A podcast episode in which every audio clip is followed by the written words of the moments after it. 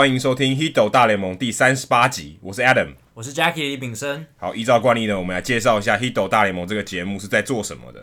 这《Hido 大联盟》呢，主要讨论当周大联盟的时事话题。像最近虽然是休赛季，不过这个礼拜其实很特别，就是礼拜四的时候，其实我们在想，糟糕，没有话题可以聊，好像因为只有 Stanton 说我不要去巨人，也不要去红雀，对，然后 Chat Chatwood 签约，就 Tyler Chatwood 签约，好像。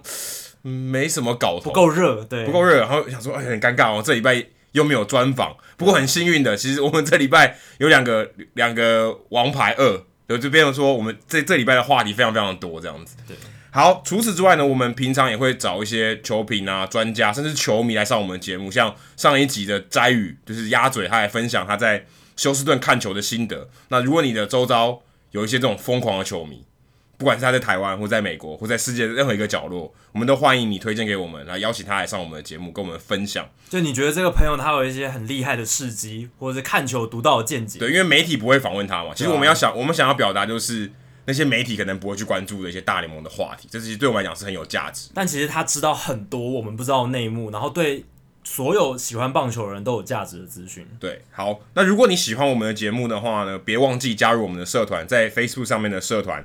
Hito 大联盟讨论区，H I T O 大联盟讨论区，加入这个社团，回答三个简单的问题，你就可以和我还有 Jackie，还有一些球评专家一起畅聊不同的话题。那如果你是 iOS 或者 Android 的使用者，或甚至是你用电脑也可以收听我们的节目。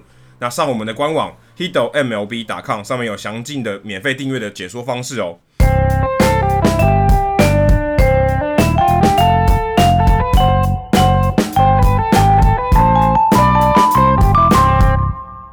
这个礼拜其实我们一开始，我们按照时间表来看好了。这礼拜虽然我们知道大家已经知道的大谷翔平已经算是签约了，算是已经确定加入洛杉矶天使队，然后 Giancarlo Stanton 确定去了洋基队。嗯，不过我们把事件再往回推一点，礼拜五的早上，台湾时间礼拜五的早上，其实我们知道 Dee Gordon 被交易到水手队。对，这是个交易是最先发生的事情。那 Dee Gordon 他是被呃马林鱼交易到水手。对，可是水手队这个操作令人觉得摸不着头绪。其实你大家仔细想，水手他们已经有二垒手 Robinson Cano，对，他几乎是准名人，可以说是准名人堂级的球员，而且他年薪非常高，是他们最主要的看板球星。然后你怎么会换一个相同守备位置的球员？对，那就要回到游击也不对，有 Segura，对，也是最近才给他，去年才签约的，就球就等于新的一季才跟他签约的 Jean Segura，是固定先发球员，不需要搞一个 Dee Gordon 来吧？对，最后 Jerry Depoto 说，哎。Dee Gordon 来，我们会把它转变成中外野手，因为他们缺外野手，他们外野手 Jarrod Dyson 成为自由球员了，所以他们可以用一个腿哥，然后希望他可以变成一个守备范围非常辽阔的一个外野手。但事实上，这都是后话。对，最最主要还是为了国际签约金，一百万的国际球员签约金配额，也因为这个额度超越了，就是排名第一的七支进足球队里面排名第一的游击兵队。对，但是如果我们再回头来看。好像这一百个、一百个、一百万美金没有用了。对，因为其实我们从一开始在聊大国的时候，就已经聊到大国其实不在乎钱。然后在这一次的竞逐里面，其实钱一直不是最主要的重点。他也不太说，不太在乎说，OK，你要给我多少签约金，我就去那个最高的。事实上，他最后选的天使队也不是签约金配额最高的。对，但他也也的不就也的确不是 B 段班那三十万那一组，嗯、但是就是 A 段班最后一名就是天使队两百三十一万。但是你会觉得大谷这个选择好像真的对于水手队来讲好像是表错情了，就水手队好像他到底在干什么？就是我做了一个很奇怪的决定，说 OK 我要找 Dee Gordon 来，然后换了一百万的签约金额度，嗯，但结果大谷完全不来，那我现在要这个额度要干嘛？对，这个额度现在就变得很尴尬。有人说，哎，你可以拿去签那些勇士因为违规而释出的那些新秀啊，但是。其实那一群新秀里面最好的，最好的 Kevin Maitan 也被天使签抢先签走。OK，对，那有点尴尬。说 OK，我今年有这么多额度，我没得签了。然后我那 Dee Gordon 已经在我阵营里面，好像有点尴尬，也不知道该怎么办。那未来可能水手队看到大谷翔平，可能会有一些特别的，有些球迷他可能到 Citi Field 投球的时候，我相信。搞不好会有一点嘘声哦，对，很难说，很难说，或者他们非常想打爆大谷翔平。因为其实，在天使发布这个消息之前，我个人是觉得大谷最有机会去水手。对，就是如果你要一个无脑的猜，就是最合理的猜法，最保险的猜法，水手队我觉得是最合理的。对啊，因为他们在西雅图嘛，然后西雅图也接近日本，然后另一点是他们已经经营过铃木一朗长达十个球季的时间。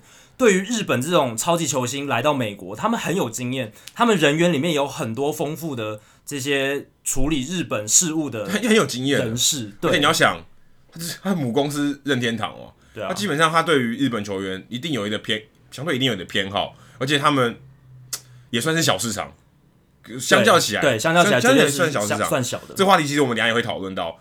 那水手队相对是小市场，而且。他也蛮需要大谷翔平的，OK，就是因为我真的有需要除了 Paxton Hernandez 以外，我还需要一个可靠的先发投手来支撑我，然后有机会打进季后赛。可是到现在变成他最后去了一个，我觉得令大部分人都蛮意外，去了天使队。嗯、那而且尴尬的是，天使队因为他到来，有一个人非常不开心。对，绝但绝对不是 GM 呃 Billy Appler，绝对不是他，而是 Albert Pujols。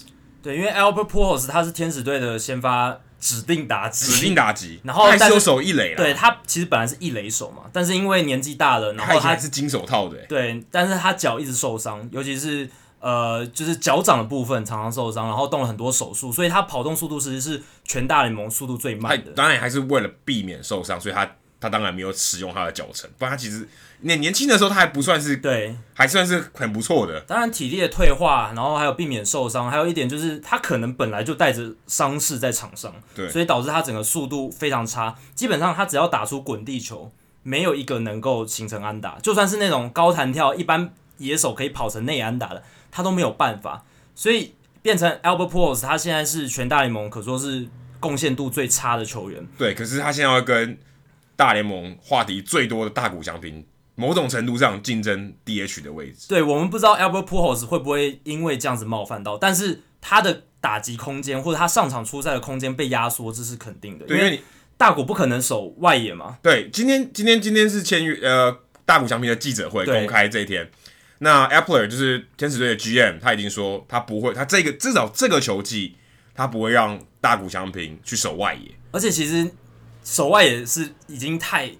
不可能的事情，对，太远了。有些人会说：“哎、欸，你可以让他试着守一垒。”但其实，哎、欸，他已经已经二刀流了，然后你还要要求他去守一个新的守卫，这个要求我觉得实在太高了。对，可是如果今天回到回到 DH，他其实一个礼一一个五天的行程里面，或者六天，对，现在有人说他要投六休六，呃，投一休六，就是回到他日本的这个节奏，嗯，或是投一休五，应该是投一休五，sorry，对，就六天的 rotation，那。他变，他今天只有四天可以上场打击，另外两天他不行，因为他投完的投投投球的前一天跟投球后一天他不能投。对，这是他日本 schedule。对，那 Albert Pujols 的打击机会在哪里？他他基本上也不太能去守一垒，对于他来讲，对球队来讲可能是一个负担。对，但是这个大谷加盟的消息出来之后，其实如果天使他们要让大谷有稳定的打击机会的话，就势必得让 Albert Pujols 上场守一垒了，因为。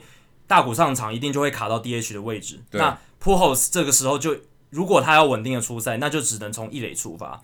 不过有一个值得注意的点是，因为 Albert Pujols 之前前几年休赛季他都在养伤，他都在从伤势复原，所以其实他都没有得到充分的休息，导致他在球季开打之后还是保持那些伤势的带伤上阵，对，那那些负担在身上，导致。他打击一直没有很好，然后跑跑垒移动都有问题。那今年比较不一样，今年算是 Albert Pujols 长久以来首次可以真的好好在休赛季完全的休养。所以像 Mike Scioscia 他就说，他期待 Pujols 下个赛季春训能够展现出他昔日的雄风，然后移动能力能变好。这也代表说，也许 Albert Pujols 明年上场守一垒，或许对天使的守备负担不会造成那么大的影响。对，因为你也假设你今天是天使队，你到底希望？Pujols 好还是 Pujols 不好？毕竟他现在是全队最高薪的球员。他好，你要怎么处理大谷翔平上场的时间？他不好，你又觉得那那我又不能把他丢掉，我丢不掉，好尴尬啊！对啊，你想说，如果 Albert Pujols 他明年真的复活了，打了跟打了至少跟前两年至少那样子的水准，可以轰全垒打的水准，那这样子大谷如果小小的低潮的时候，你要怎么样去安排这个？调度呢？而且大家别忘了，天使队还有一个一垒 DH type 的，就是 CJ Cron。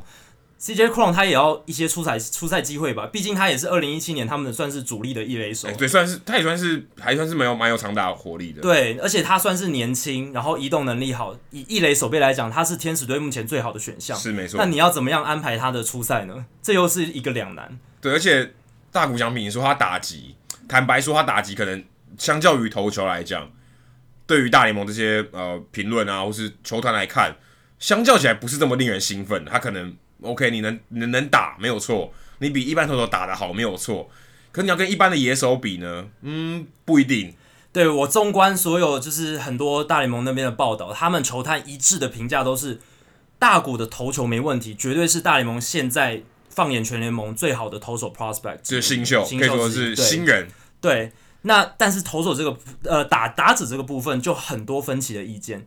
像 Keith Law ESPN 的球探作家，他就问了很多球探，他就说，其实很多球探觉得他的挥棒轨迹太长，他们看大谷的打击影片，觉得挥棒轨迹太长。那这样子，他这种身材高大的球员，又有大的挥棒轨迹，一个很重要的弱点就是内角速球的位置可能会被受到压制。对，而且你想，大联盟现在速球越来越快了，对，而且他好球带特别大嘛，对不对？他不是阿土贝嘛，对不对？他好球带大，你挥棒轨迹又长，你三振几率一定高的，尤其是。你到大联盟这个层级，当然比日职再稍微强一点，投手的球速、压制力、变化球、尾劲都会比日职再上一个层级。那大谷在日本吃得开，但是这个打击来到美国职棒，能不能这么吃得开，真的就未知数很高。对，而且其实我觉得也很尴尬。如果今天他打得非常好，打得超出预期以外，他也很尴尬。我到底要怎么办？我到底怎么样让你适度的休息？我不能让你天天打啊，对不对？对啊，我也不能。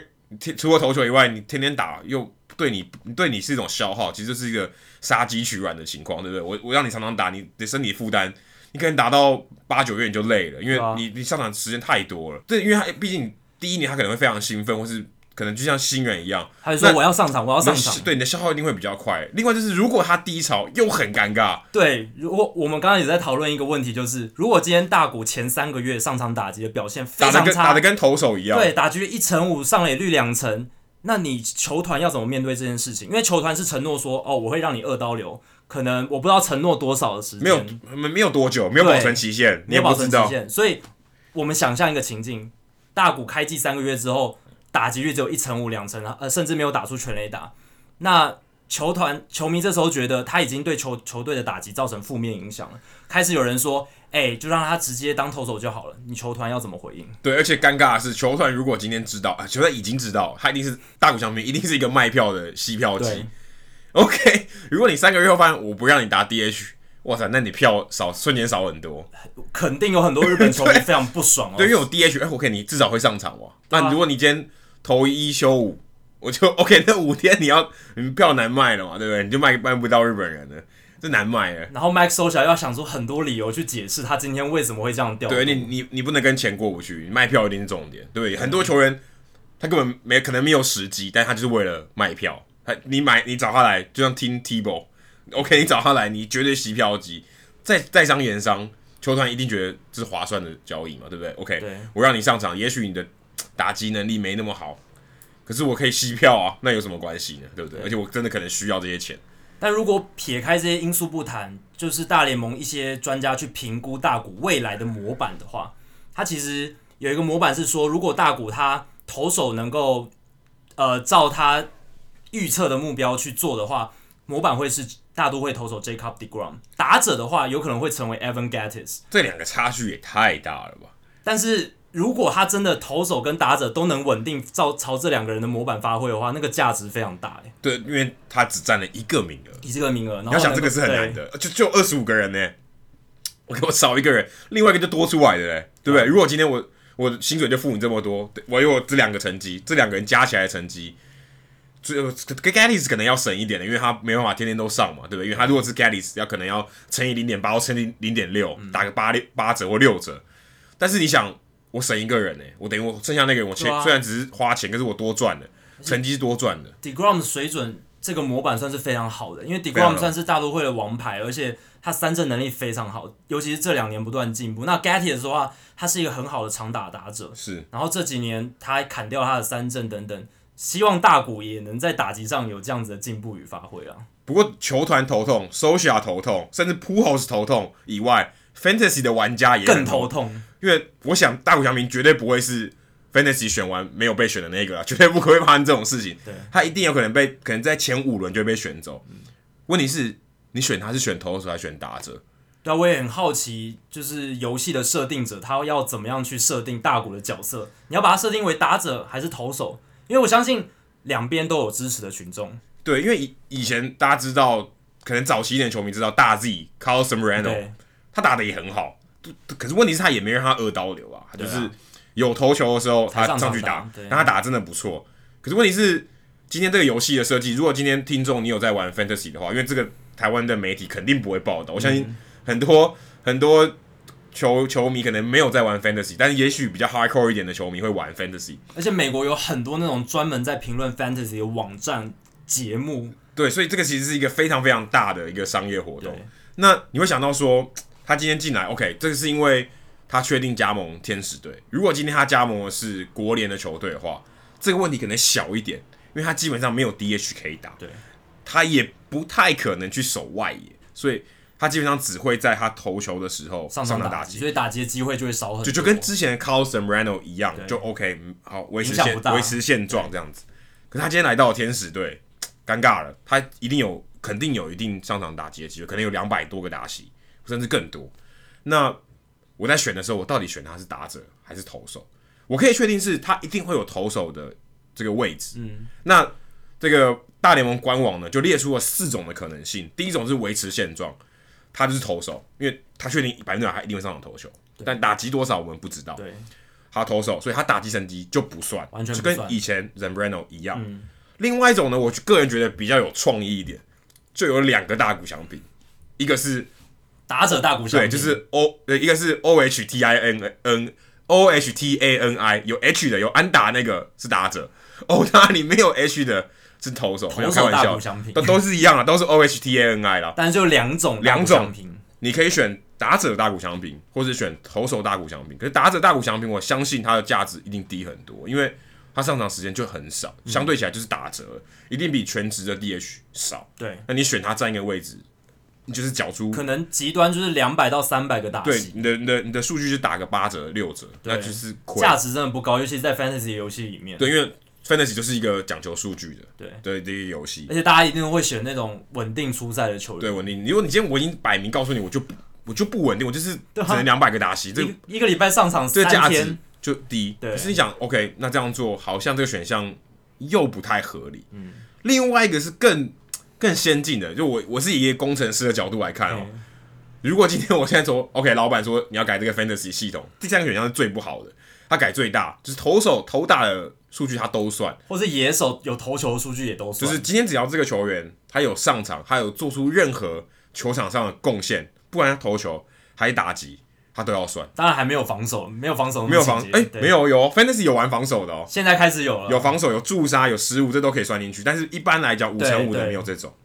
那就像如果今天是野手上来在消化消化局数，他投球投球也要算。那因为你不可能为大股只开大股先例，这太奇怪了。所以等于 b o n g a r n e r 他也会受贿，他上场打击的时候，他的安打也会算，他的全垒打也会算，他的打点也会算。但是有一大票的投手会因此害 Fantasy 持有者的打击变差，就有点尴尬。我今天如果他打的非常烂，对啊，像 Clayton Kershaw，他虽然算是打击还不错，但是其实他的整体的贡献还是会拖垮。等于说 OK，我的我的打击数据就要因为一个投手而被拉垮。对，我嗯 OK，那今今天打击比较好的投手，他的价值就会上升了。因为我拖，因为我拖垮的能力比较差一点。可是万一那个投手投球数据很差的话，啊，可这是一个两难。对，就是一个拉扯，就是一个两难。但是如果你为大谷翔平做一个调整，改动有点太大。虽然这看起来像比较接近真实世界，对，整个系统要大改，所有玩家的玩法，所有运算模式都要重新算。对，对，我我一个球员，我可以摆我我有两种数据，那以前没有这样啦，以前就是打者就打者数据，投手投手数据，对啊，分开来看，整个价值运算就不一样，所有。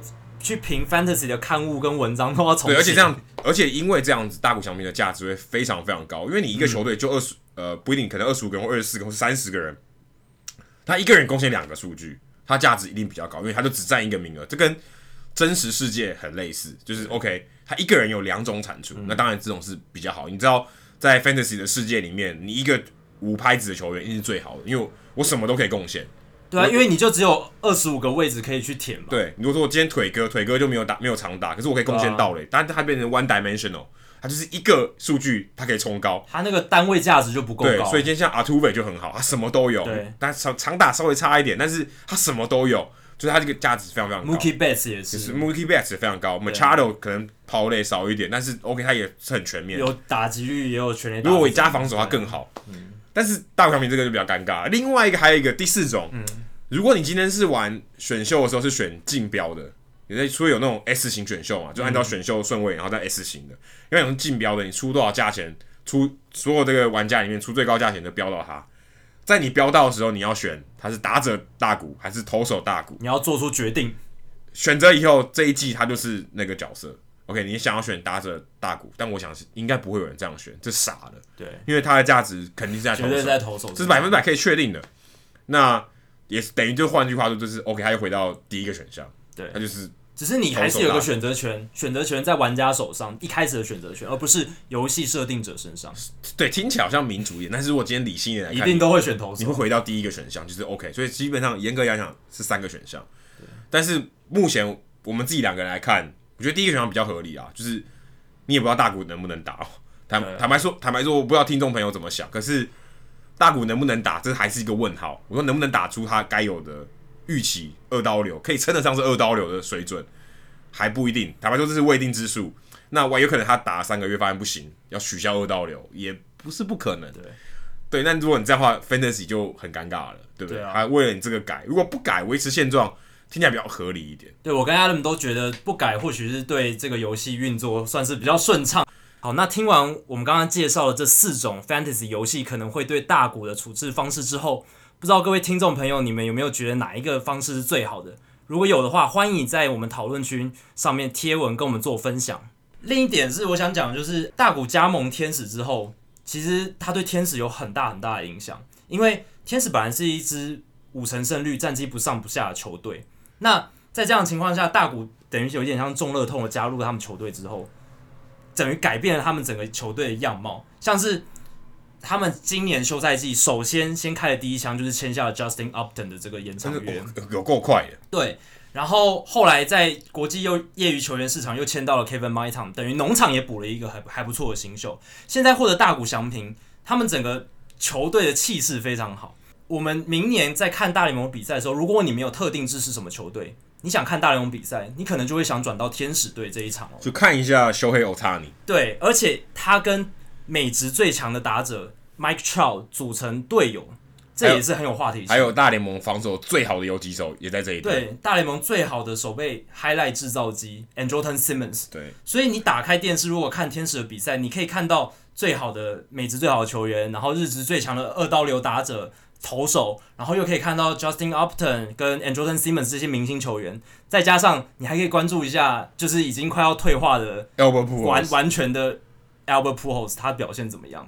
可是他们坦白说，真的要冲击季后赛，我觉得还是蛮危险的。你看西区冠军，如果要保守的估计的话，太空人应该还是比较稳的。对，你看，当然他们今年拿冠军嘛，可是他们整体战力到明年几乎没什么改变，主力球员都还在。那你说他们，我觉得他们只会目前看起来只会越来越好。我我我的看法是这样，如果没有受伤的话，当然受伤是没办法预测的。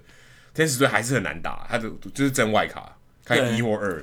我个人也是认为天使队应该就是要争外卡，因为呃他们的投手群虽然照账面上来看，像 Garrett Richards、Tyler Skaggs 就是大谷后面这几位投手，J.C. Ramirez、Parker Brewell 等等都还算堪用，但是你绝对不会说你很。信任他们可以撑起一个轮值，或者是说他们可以呃给你很大的贡献。他们顶多就是三四号，有点末段轮值的水准。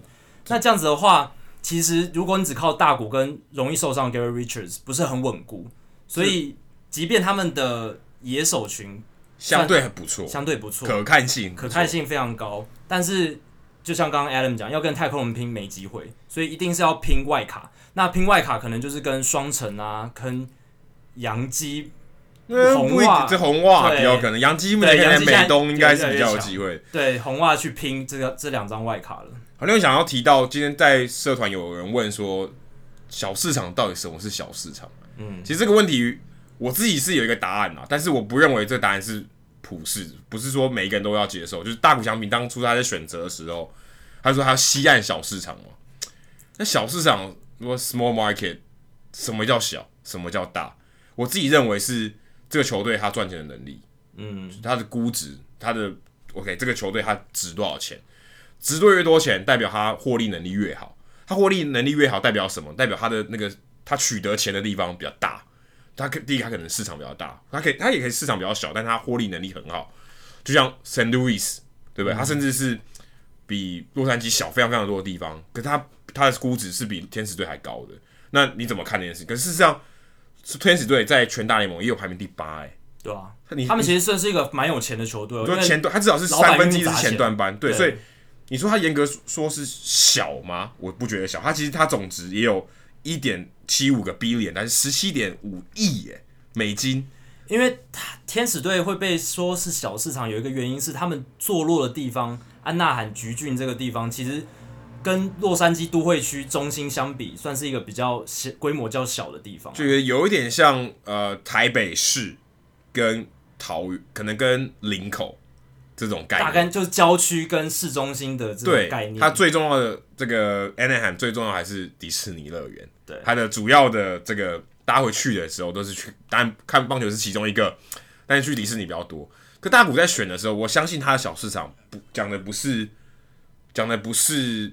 这个市值多少，而是他受关注的程度。对，因为你想，洋基、洛杉矶道奇，这个媒体压力很大，超大的。洛杉矶道奇受的媒体关注度绝对会比也同样称作洛杉矶的天使队，这个关注程度一定是比较大。对，所以认为他他可能，呃，当然我自己看一些报道是说他他想要从一个比较可以不要面对那么多媒体压力地方起步。大谷是一个重视隐私的人，对，我希望我。一开始我我当然起步之后一定会多少会跌跌撞撞，我不确定，但也许他一开始就是适应的很好，但他希望他是有一个可以呃媒体压力不要这么大的地方。对，那他天使队听起来是比较合理的选项。对，而且橘郡有很多日本人的社群，然后那个地方也算是一个环境很好、适合居住的地方，就是治安很好，然后环境优美，算是比较有钱的 neighborhood。对，所以我想大国会选择那边。一定有生活上面的考虑。对，但是水手队听起来我，我我个人觉得更适合。这水手队，OK，更远离尘嚣一点嘛。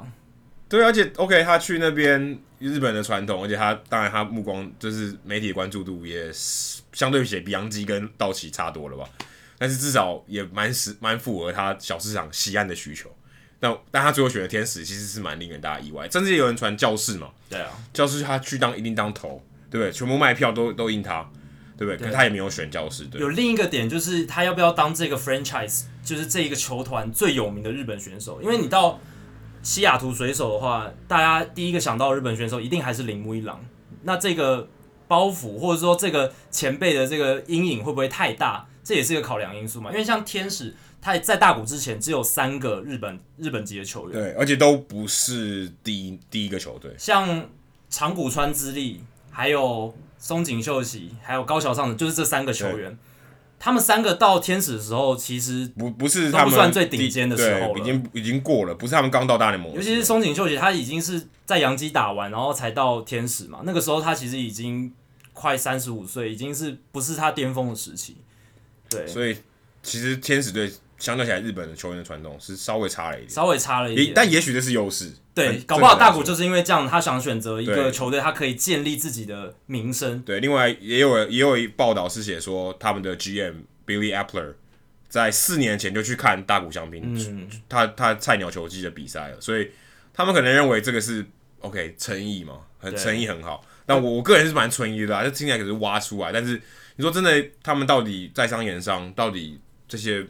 运作怎么样？其实我们不得而知。而且也有报道说，就是 Billy Apple 在做那个简报的时候，所以对大谷做球队介绍简报的时候，动之以情，说之以理，讲的非常非常好。当然，这这是 GM 一定要的。对，但是有一些 GM 可能就没有讲好，然后导致他们输掉了这一场大谷大战，也说不定。呃，有可能，但我确定最近 Jeter 应该是动作真的蛮多的。对，而且像 Brian Cashman，OK，、okay, 我们现在跳 Stanton 这个话题。对。Brian Cashman 这个 Stanton 这个交易，我真的觉得真的太扯了。Stanton 真的我我其实没有，我洋基队 OK 有在有在他的这个规划之中，嗯，可是你不太认为他会去洋基队？我觉得这个就是洋基队的邪恶本色再度复活了，因为这两年大家觉得洋基队好像年轻化一点，对，年轻化不要那么多，然后自由球员签的比较少，对，然后很少那种大咖的高薪球星在球员休息休息室里面走来走去的感觉。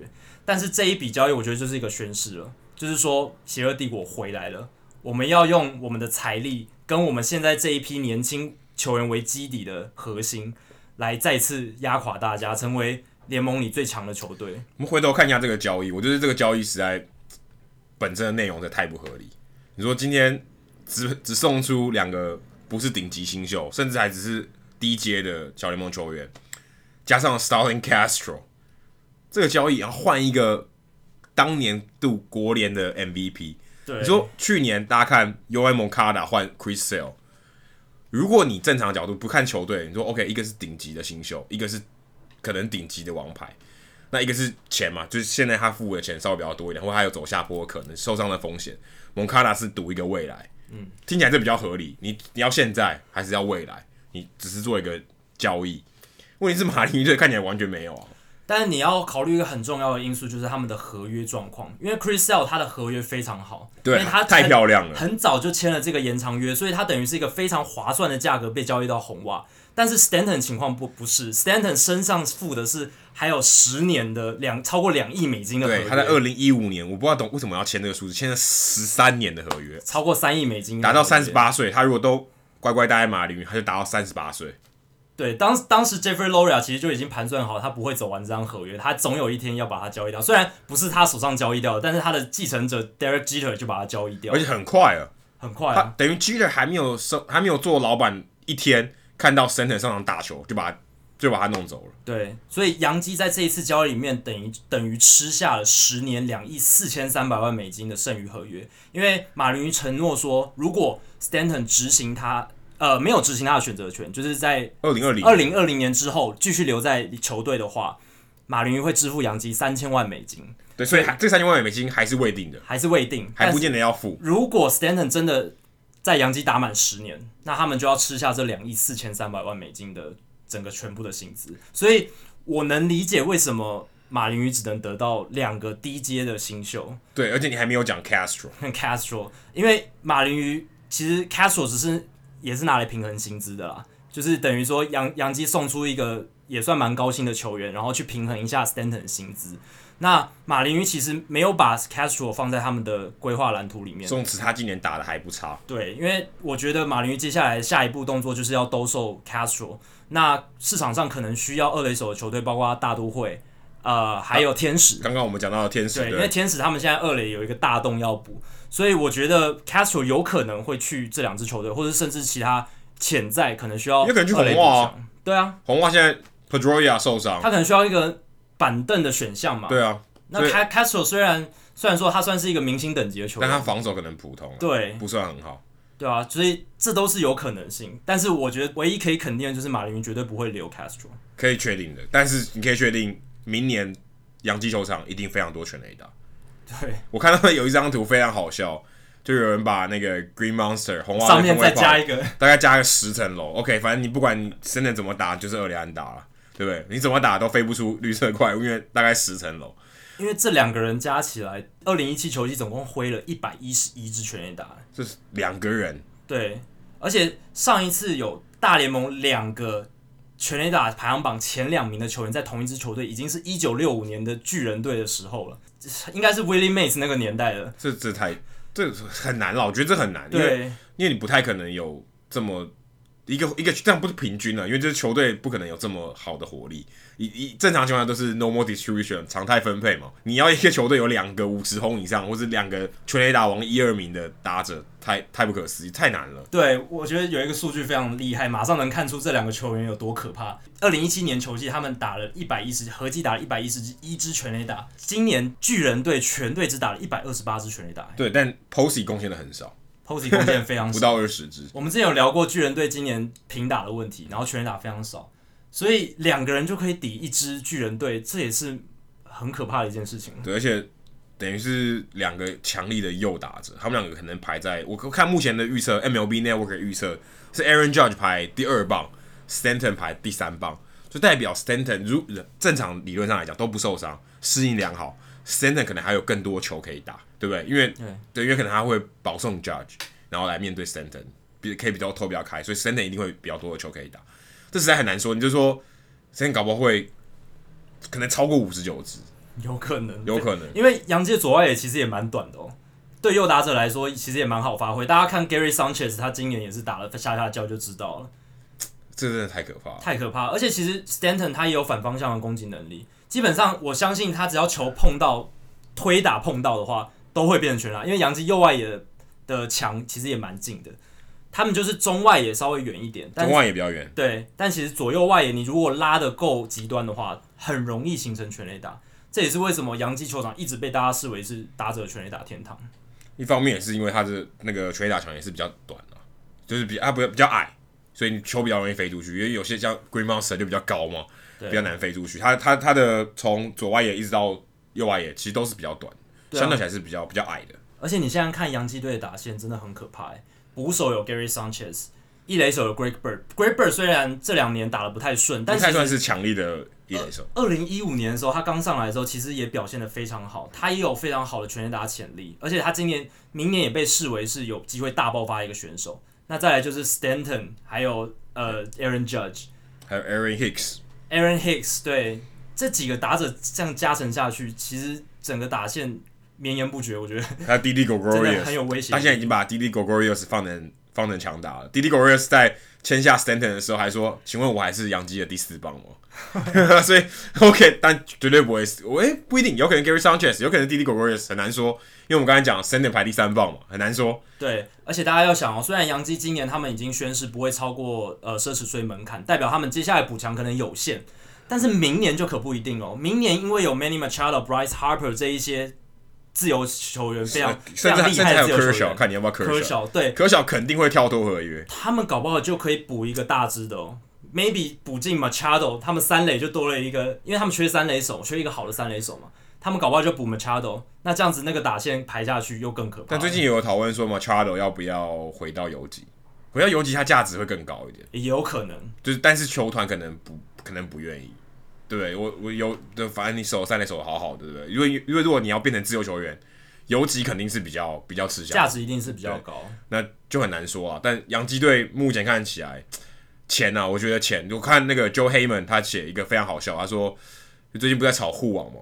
嗯，现在外野的也要有护网，因为太可怕了。真的、就外野右左外野的球迷可能要非常小心。因为我们之前数据单元有聊过，Aaron Judge 跟 John Carlos Stanton 盘踞 Statcast 击球出速榜的前榜榜首，非常这这三年都是嘛？对，而且都是前几名。对，而且那个那个杨马 Marlins Park 还有一个酒吧挡在前面，但是杨基球场是没有的哦。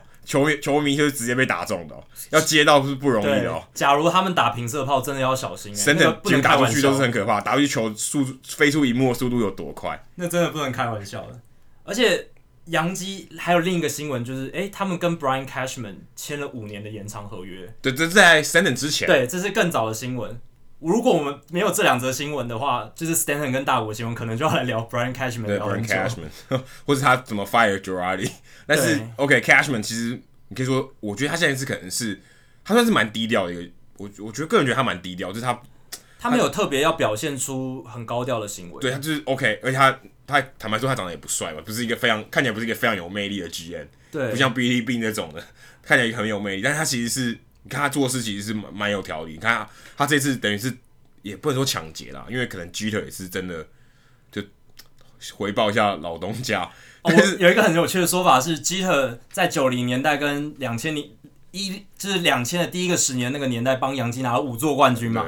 那他退休之后，现在又要帮杨基拿第六座冠军，蛮有可能的。他上大联盟之后的第六座冠军，你看他现就算不在杨基队，他还是可以帮助杨基队。对啊，因为这个交易真的是，你可以说狗急跳墙。我觉得马林鱼队太急着。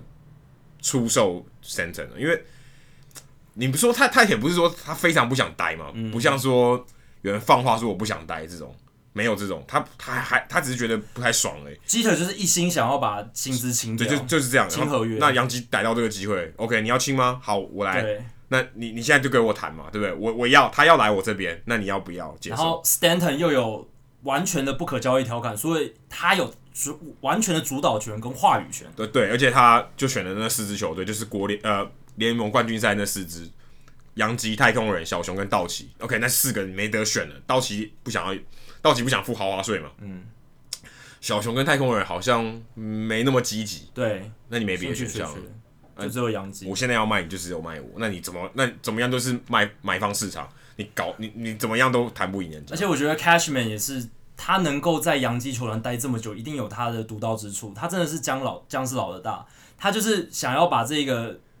就是话语权拿在手上之后，然后等等马林鱼来求他们，哎、欸、拜拜托你提供什么条件，我们都愿意答应你，只要你愿意承接他们的合约。对，像巨人、红雀，哇，讲那么多，对，谈了很久，最后 Stanton 一句话，包裹，包裹一直换，一直换，Stanton 一句话就就让他们都对杨基还是比较后后来才谈到这个的，对啊，因为开开开始马上觉得我我不急啊，我也没有必要一定要吃下 Stanton 合约、啊，他看他看准了这个优势，OK，反正我有钱，但我没有那么积极。反正我知道他可能不会去红雀或巨人，所以他的盘算算是蛮高的。真的，像这，所以这也是为什么 Cashman 这二十年来都能当杨基的总管，而且他应该是全联盟年薪最高的 GM。他今年年就是签了这一张合约，平均年薪是五百万美金。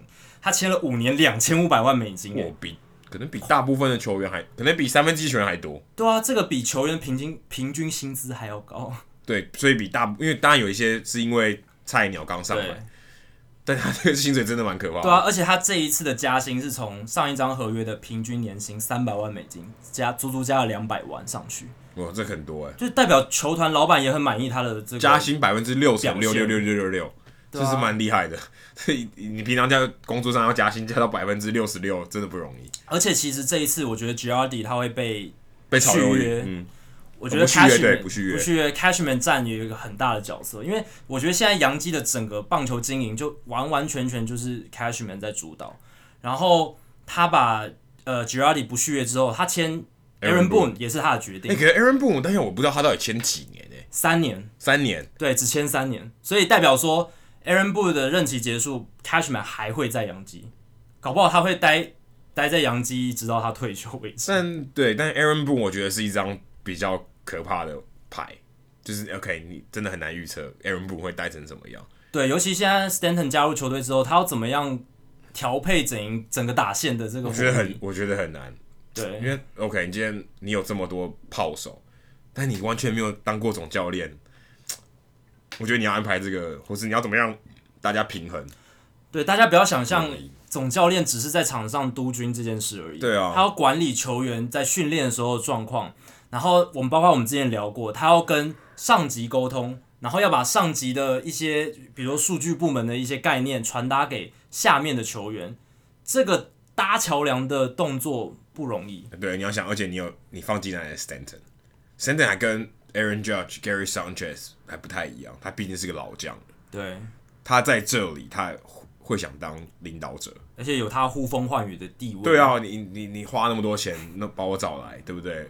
我就是，我现在至少我是，应该可以说是最强打者吧？应该至少是达线最强打者。那 OK，我有一些话语权，我可以说一些话。那你 Aaron Boone 怎么处理这些事情？而且他的薪水足足比 Aaron Boone 至少多了五六倍，七八倍以上。对啊，对啊，比身材还输，对不对？对啊，那真的很难说。这这也算新球季，我觉得蛮值得一看的。洋基球队，洋基这支球队能不能打出成绩，这个也是一个很重要的关键。对，所以。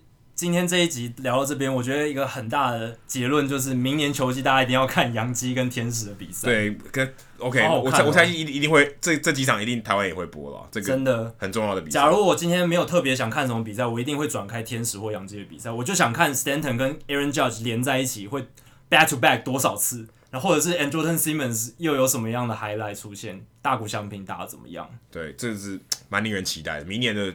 明年过不了多久，剩下四个月了，很快，啊、大家冬天快过去了，好。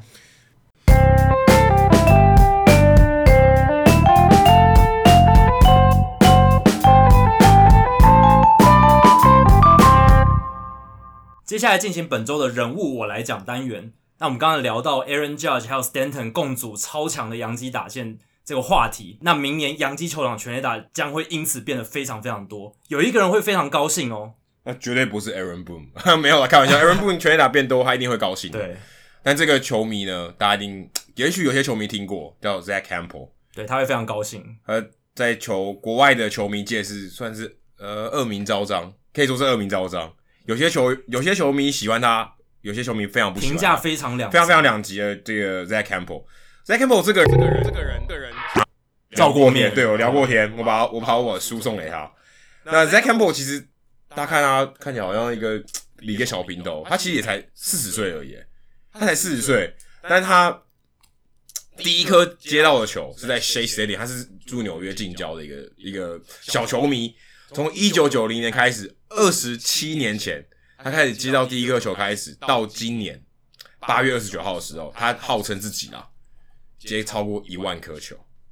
这一万颗球包括了他在打击练习时候接到的，包括了选手不管在赛前或是比赛中丢给他的，或者是比赛中他接到的界外球。最近最有名的一个新闻就是今年美联冠美联分区系列赛，他在右外野。差一点接到 Francisco Lindor 的全垒打球，两分打点全垒打，没有这个事情没有发生，因为被 Aaron Judge 因为被 Aaron Judge 接走了。那个画面一出来，你看到 Zack Campbell 的手套就摆在 Aaron Judge 的旁边，但是其他人都没动，他知道那个球的落点在那边，他从别的地方跑过来接那颗球。对，Zack Campbell 是美国非常有名的一个。就是球场的比赛用球，或者是刚刚 Adam 讲的打击练习用球的收集家，他们叫 ball hawking，对，hawk 就是猎捕，他们猎捕那些球。那他为什么可以知道球会打到那个地方啊？而且这个他这是有一个本能，你看他收集，他已经超过一万多颗球。他当然有一个很厉害的招数，是他每一场比赛，因为比赛一定两队嘛，两队他一定会戴两队的帽，戴两戴去戴去的那个戴，戴两队的帽子去。确保那球员，诶、欸，看到他是客队的球迷，都给他。他有一些小技巧，主队的球迷都给他，或者他会用手套弄个线，然后去球场上面捞那个球。有人没有注意到，他把那个球捞起来。对，这是他要球的方法，或是他会还会他还有一个小抄，各国的语言给我球，他都会。所以如果今天他遇到陈伟英，他也会讲中文。西班牙语的那个，西班牙语就更不用说，他一定会讲，一定会的。他就是一个 为这个球，他非常非常。执着的一个人，他花了很多心思。其实我有看过一篇文章，就说他其实会做功课，哪一些球员他比较容易拉打，什么之类的，他就会跑到那个地方去。今天他才在 Twitter 上面写，因为这个 Stanton 的新闻才刚刚不到二十四小时前，他说他他感到非常的兴奋，因为 Stanton 跟 Aaron Judge 会在同一个打击练习，同一组。他想说，哇，那太可怕了！他如果今天只要站左外野，他就一直球都接不完。我我记得我记得之前跟大家有分享过。我去看比赛的时候，看到马林鱼在打击练习的时候，对，只有 Stanton 一个人。当他打击练习的时候，球迷是背对他的。为什么？因为他打到二层看台，球掉下来，弹回来，弹到一层看台。对，你要背对着看的那个球，对，弹下来，他有办法接到那个 直接打球。他有多可怕？那 Zach Campbell 就是他非常执着于去接这些球。那我在洋基球场的时候，刚好遇到他，然后。那时候他刚好在忙，在执行他的公务啦，就是他刚好在接接外球。那时候我记得是一个道奇队对洋基队的比赛，然后看他在那个回廊中中外野那个回廊跑跑去。我说可不可以，可不可以？呃，我我是球迷这样，我可不可以跟你聊一下？那时候他刚好在执行公务，我说、啊、等一下哦，你要拍照吗？我说没有，我只想跟你聊天。然后后来等他打击练习完了，我就跟他私下聊天，聊了一下，给他看。我之前写的书，然后里面有写到他，嗯、很开心的说，怎么在太平洋彼岸有另外一个人用中文写中文字中文写了我的故事这样子。然后，但是当然我也是比较中立啊，我不是虽然我是他，我蛮佩服他这个人，但是其实我们在我在我之前在粉丝团写文章的时候，也有提到他比较负面的地方，对，也有提到一个他去年就去年的球季，他入侵那个军营的比赛，那场是一个表演赛，对，就他他不是军人。他但他混进去，他不知道用什么方法混进去，然后就被撵走。说：“哎、欸，你明明不是军人，你怎么可以来看这比赛？”这个行为真的不太好。对，但比赛真的是为军人而。对，但他事实上，他他目的很单纯，他只是要那颗球。他拿到球，他就 OK，心满意足。但他因为他 PO 了那张照片，大家发现哦，他在那边，他没办法，就是还就是爱炫耀嘛，没办法，很有争议。事实上他，他他这个人真是蛮特别。他前在二零一三年，他我觉得他发生两件大家非常关注的事情。他在一场比赛，他在洋基球场，也是洋基球场，今天讲到特别多次的，嗯，他一场比赛接到两颗全垒打球，哇，这非常非常难，而且他接到的是 Francisco Cervelli，就是以前的洋基队捕手，跟当时还在响尾蛇队的 Didi Gregorius 打出生涯首轰。他一场比赛接到两颗全垒打球，有人可能一辈子看了几千场球，你连一个接不到一个界外球，对，都接不到，他接到两个，所以他并不是运气特别好，我我可以这么说，他并不是运气特别好。Aaron Judge 那球拦截他那球，他绝对不是刚好出现在那画面上，他没有做功课，他都算的好好的，他都知道这些球员会打到哪里，或是他看到轨迹，他就知道球的弱点在哪里，或者投手的投球的性质，他都攻他外角，他可能就比较容易推打出去。对，所以他，因为他真的是一个。非常非常执着，这也是一个特殊才能啊。对，然后还有另外一个事件也非常有名，他闹上新闻，很多人、嗯、很多球迷因此讨厌他，特别是洋基队球迷。哎，他接到 ERA 那三千个安全垒打球在右外野，他就刚好好死不死给他接到，他不愿意还，一般球迷都会还。对、嗯，说我要给你个球棒，或是用一些纪念品跟你换，然后或者给你终身的票，嗯，跟你换，他不要，他打死都不要。后来还。后来说服他，后来真的还是做了一个交易，他还出现在记者会上说他捐 ERA 捐十五万给他指定的基金会，不是他个人的基金会，他就把球还给他，就这样。但事实上，他这个人真的蛮妙，他他的球他也他其实是很很大方，他其实那一万多颗球他并没有都留着，嗯他只留那个比较有纪念价值、全垒打的球，或者是他某一个里程碑，可能九千九千颗球这种他留下来，然后只有签名这样子，就给球员签名。其他球他都送掉了，嗯，他其实都送给我，我真的有目击，他就送给旁边的小朋友，嗯，他有，我用书也跟他换了一一颗球，所以他也不是那种吝啬鬼，就是球我都都是我的。他对他其实他是享受那个追逐的乐趣乐趣，但他并不需要拥有它。我觉得这一点我，我觉得大家可能蛮多误会，他就会说他为了接球推小孩啊什么，但是我觉得这没有发生，只是他很执着这件事情，而且他真的很喜欢棒球，他还有写了一本书叫。其实他有翻成中文版，叫《聪明看棒球》，大家如果有兴趣，对我影响很大。因为我们我之前在写书的时候，他有很多，他的不是说看，不是只是教你接界外球而已。对对，他也有出界外球的书，也有，他不是教你看比赛而已，他是很多面向，其实跟我们节目很类似。他就是教你怎么享受棒球全面的乐趣，文还有整个文化，对文化。所以你不要想说他只是一个很偏执的一个球迷，很我就是要球，我就是要球，我就是要球，不是这种的。对，他其实非常非常。深爱的这个比赛，因为有些人可能只是看了片面报道说，哦，这个人他都抢界外球，抢什么，然后就可能有既定印象说他就是一个只会抢界外球的坏人，或者是不好的人，他就可以很没礼貌的人。对，对，但但他必须说，他真的在执行公务的时候，他有可能不礼貌。OK，他就是因为他很执着啦，他就是执着的人。但他其实你跟他谈，他其实是一个非常非常大方。你要更立体的去了解他之后，你就会发现，其实他有很多面相是很讨喜的。对，像 Exactly Wild 里面。很蛮多人讨厌他的，对吧？很多那个讨论区里面，国外球迷很讨厌他。比较 hardcore 球迷有些非常讨厌他，就是很对，完全不吝啬表现出讨厌他的这个情绪。对，但其实我我个人一一个我们看棒球这么花那么久时间去看，然后愿意去了解的人来看，我真的非常佩服他。他花很多时间，你讲说我一般谁拿那么多时间还写还写书，然后还收集这么多球，他这种执着是非常。我觉得个我个人是非常敬佩这个这一份精神啊，他真的是呼吸棒球，就是把棒球当做他的心跳。对，如果你有时间的话，其实你可以去看他最近很认真，他这这一年很认真在经营他的 YouTube。嗯，那 YouTube 上面有非常非常多球场的文化。诶、欸，他他的口条其实很好。嗯、你想说一个哎这么爱这么一个为了收集球的人，然后只是一个作家，他可能口条。不不见得要好嘛，嗯，他口条其实不错的。我记得我去的时候，因为他其实那个时候我去二零一六年的时候去去看到他跟他聊天的时候，那个时候他其实就已经有在拍影片了。然后旁边的小朋友也知道这个人嘛，他说他会问我说，你是不是他的 camera man？因为那时候我在等他，他就问我有，因为他是他的摄影师，他其实摄影师另有其人，那他其实很认真在经营这些内容，经营他的 YouTube，对对，他的 YouTube 也没有收费嘛。他也不会因此赚那么钱，嗯、但他很认真经营他的内容，所以如果你是球迷，我非常推荐你去看他的这个这个 YouTube 上的影片。他是散步棒球的乐趣，非常非常有料的。对，那我我个人是对 Zack Campbell 是充满了敬仰之情啊。对，嗯、那好，那今天的数据单元也是一样，也是非常 hardcore。讲到接球，也是接球的，非常 hardcore 的。对，前大家如果还记得，我们其实，在比较早期的节目有聊到一个进阶的数据，大概第一集还是第二集？对，今年。Statcast 新出的一个数据叫 Catch Probability 接杀形成率。那那时候刚出来的时候，我们知道它一开始刚推出来就是考量到外野手接飞球的两个基本元素，就是反应时间还有跑动最短距离。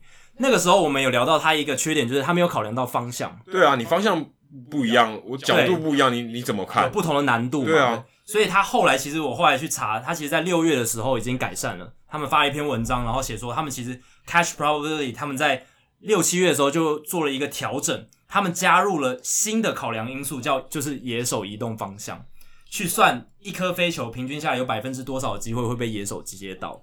那这个野手方向他们怎么去算呢？他们经过呃很多数据的运算之后，发现其实。真正会影响野手飞球接球难度的，只有往后跑的球。哦，对，也就是说，你往左、往右、往，比如说前方二十五度角，这些其实影响都不大。像 Willie Mays 这种才是难。对，只有野手必须要整个倒退路的往后跑的那个才会影响野手接球的难度。所以他们这一个考量野手方向移动方向的因素呢，就是把呃我们身后大概六十度的，就是我们后脑勺。扇形延延展六十度的这个角度，可以等于你正面的三百度。对对，那只有会在就是后面这六六十度这边做难度的加成。OK，对，所以这就是 catch probability 它更新的部分。那我今天想介绍另一个数据是 outs above average。那这个数据我中文是什么？中文暂时把它翻成接杀能力指数，因为它就是算一个野手他多会制造接杀。OK。它这个数据是奠基在 catch probability 接杀形成率上面的，它就是根据外野手每次制造接杀的难度，去给外野手守备评价的积分。其实也就是把就是这些接杀形成率的数字相加，算出野手指数指数。对，一整年下来算算出平均这个外野手吃下多少个出局数。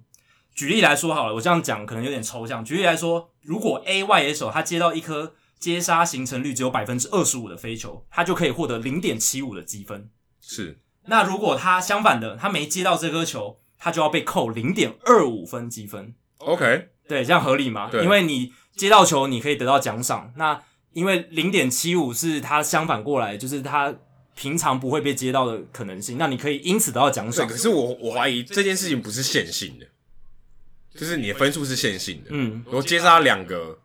百分之五十接杀形成率加起来等于一嘛？对。可是我今天接杀一个百分之百接不到的球，或者百分之九十九接不到的球，那个难度远胜过接两个百分之五十的球，对吧？这个价值可能更高。就是难每季来上每季上来说，它的难度更高，可更能展现它的防守的价值。百分之一的机会他才才接得到，他接到了。对，这样他就可以加零点九九。对，可是跟他接两个加起来是一样的分，差不多。对，所 以这这有点怪。这个就这个就是数据上统计可能还可以再做改良。我用加的好像怪怪的。对，但是他们目前这个 OAA 就是 outs above average 暂，就是它的缩写叫 OAA，他们暂时的算法是这样。OK，算是一个有点粗吗？就像刚刚 Adam 讲的，可能有一些面向没有考量的很全面。对啊，而且变成说我今天我球往我那边打越多，我基本上我这个东西我加的越快。对吧？对，但是如果你接就是接接球的几率多，你有可能比较高的几率没接到嘛，那就会被扣分回来，哦、也是就会被扣分回来。OK，所以他算算是可以，就是去评量说这个球员他确实他制造接杀的能力是怎么样。对，所以了解了这个情况之后，我们今天就来看一下、听一下今年 Starcast 的这个这个排行榜。我们先从呃接杀形成率的一些数据来看，就是。五星级、四星级、三星级的这这几这种难度的飞球的数据，Alan，你要不要猜一下，今年五星级接杀做出最多的是哪一位外野手？呃，无脑的猜，Baron Buxton。其实很接近，Byron Buxton，他其实在五星级的接杀率是非常高的，他有百，其实他有接到三球，在五星级这个类别里面，三球才，三球，三球非常多了，因为最多包括那个外卡站那一球嘛，撞墙那一球。那个我我没有仔细去看，但是他有接到三球，三球其实已经很多，大家不要这样听，好像很少。因为今年接到最多五星级飞球的是 Ender Inciarte，Inciarte，就是勇士队非常厉害的中外野手，那也是金手套奖得主，他接到了七球，所以五星级飞球他接到七球。不过他接接球的机会非常多，他有五十颗被归类在五星级的飞球，他接到七球，接杀型呃他的五星级的完成率是百分之十四。那完成率最高的是 Kevin Kiermaier，就以以比率来讲啦。但他有受伤一段时间。对，他只有十九颗接五星级飞球的机会，他完成四次。OK，比例上来讲，百分之二十一点一是所有联盟最高的。那四星级的话，大家的接球机会就比较平均，最高的就是 Baron Buxton，Adam 刚刚提到的，他有二十八次接四星级飞球的机会。他完成了二十六次，嗯，这对他讲，他等于就是四星级对他讲是家常便饭，就很简单，轻轻松松。那感觉四星级的指标意义比较大，因为五星级出现太少，太少了。对，这球有某种程度上分配上有点运气了，对不对？因为我就没那么多球可以接啊，对不对？对，四星级的飞球出现几率比较高，然后也算是，其实，在难度上也算非常高哦。但是就是就是会变成出现的几率比较平均。对，所以 Byron Buxton 他能够完成百分之九十二点九的四星级。飞球完成率是非常厉害的。那接着就来看一下今年的 OAA，也就是我刚刚讲的接杀能力指数的排行榜。Adam 要不要猜一下 OAA 今年最厉害的球员是谁？嗯，Kiermaier。哎、欸，不行，因为 Kiermaier 出赛数比较少。对，没错，你考量到一个很大的重点。嗯，Inciarte 其实是你刚刚讲的 Byron Buxton。OK，我应该要坚持的。真的，他今年的 OAA 高达百二十五，所以你可以想象一下。如果他接到一颗，就刚像刚刚讲的，Adam 讲的，呃，接杀形成率只有百分之一的球，他可以得到零点九九分而已哦。就是他完成这么难度那么高的球，他只得到零点九九分，所以他要累积到二十五，其实是非常非常困难，非常难的。加上他有时候有些飞球不小心漏接，他又被又要被倒扣，又要被扣分。但应该很少，相对起来比较少。对，相对起来比较少。那前十名我念给大家听，第二名是 Ender Inciarte，OK，十九分。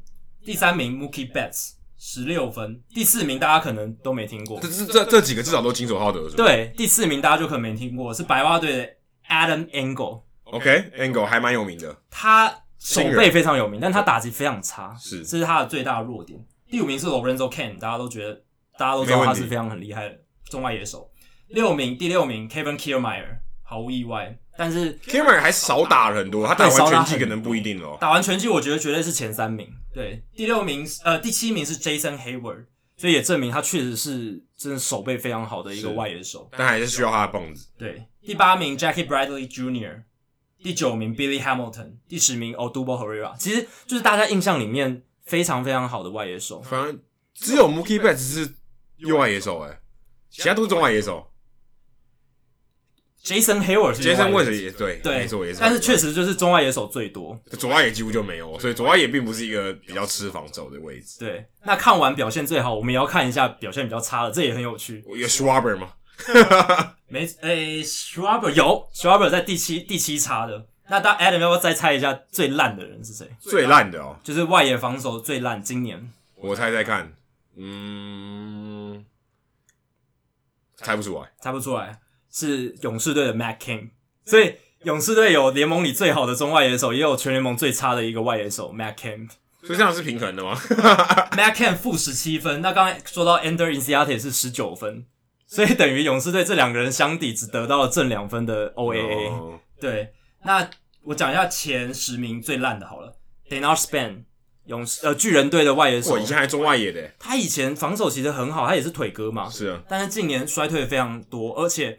他的防守也是，呃，巨人队投手群今年自责分率会那么高的原因之一，因为巨人队很多飞球投手，像 Jeff Samardzija，他只要球被打到外野，就很容易漏接。对，但是失误相对起来还是很少的啦。相对，如果你要站在来讲，百分之九十几的几率还是会被截杀的。对，然后第三名是 Melky Cabrera，第四名 l o a n i s Cespedes，第五名 Dexter Fowler，OK，第六名 Ben Gamel，第七名 Kyle Schwarber，第八名 Jack Peterson，。第九名 Nick Williams，第十名是邱信守，这些球员确实就是表表现比较差的一些外野手。OK，好，那今天 Hito 大联盟第三十八集的全部内容就到这边。如果大家喜欢我们节目的话，可以加入我们的讨论区，只要上 FB 搜寻 Hito 大联盟讨论区 H I T O 大联盟讨论区，按加入，回答三个问题，就可以跟我和 Adam 还有其他上过我们节目的来宾、记者朋友一起畅聊棒球。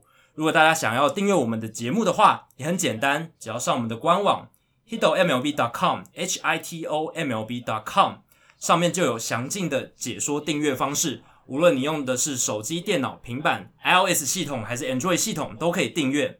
那最后我们要提醒大家，明年我们会开 Fantasy League，就是 Fantasy 的游戏。欢迎，就是大家有任何想法、有任何建议的话，都可以留言在社团跟我们做分享。好，那今天节目就到这边，谢谢大家，拜拜，拜拜。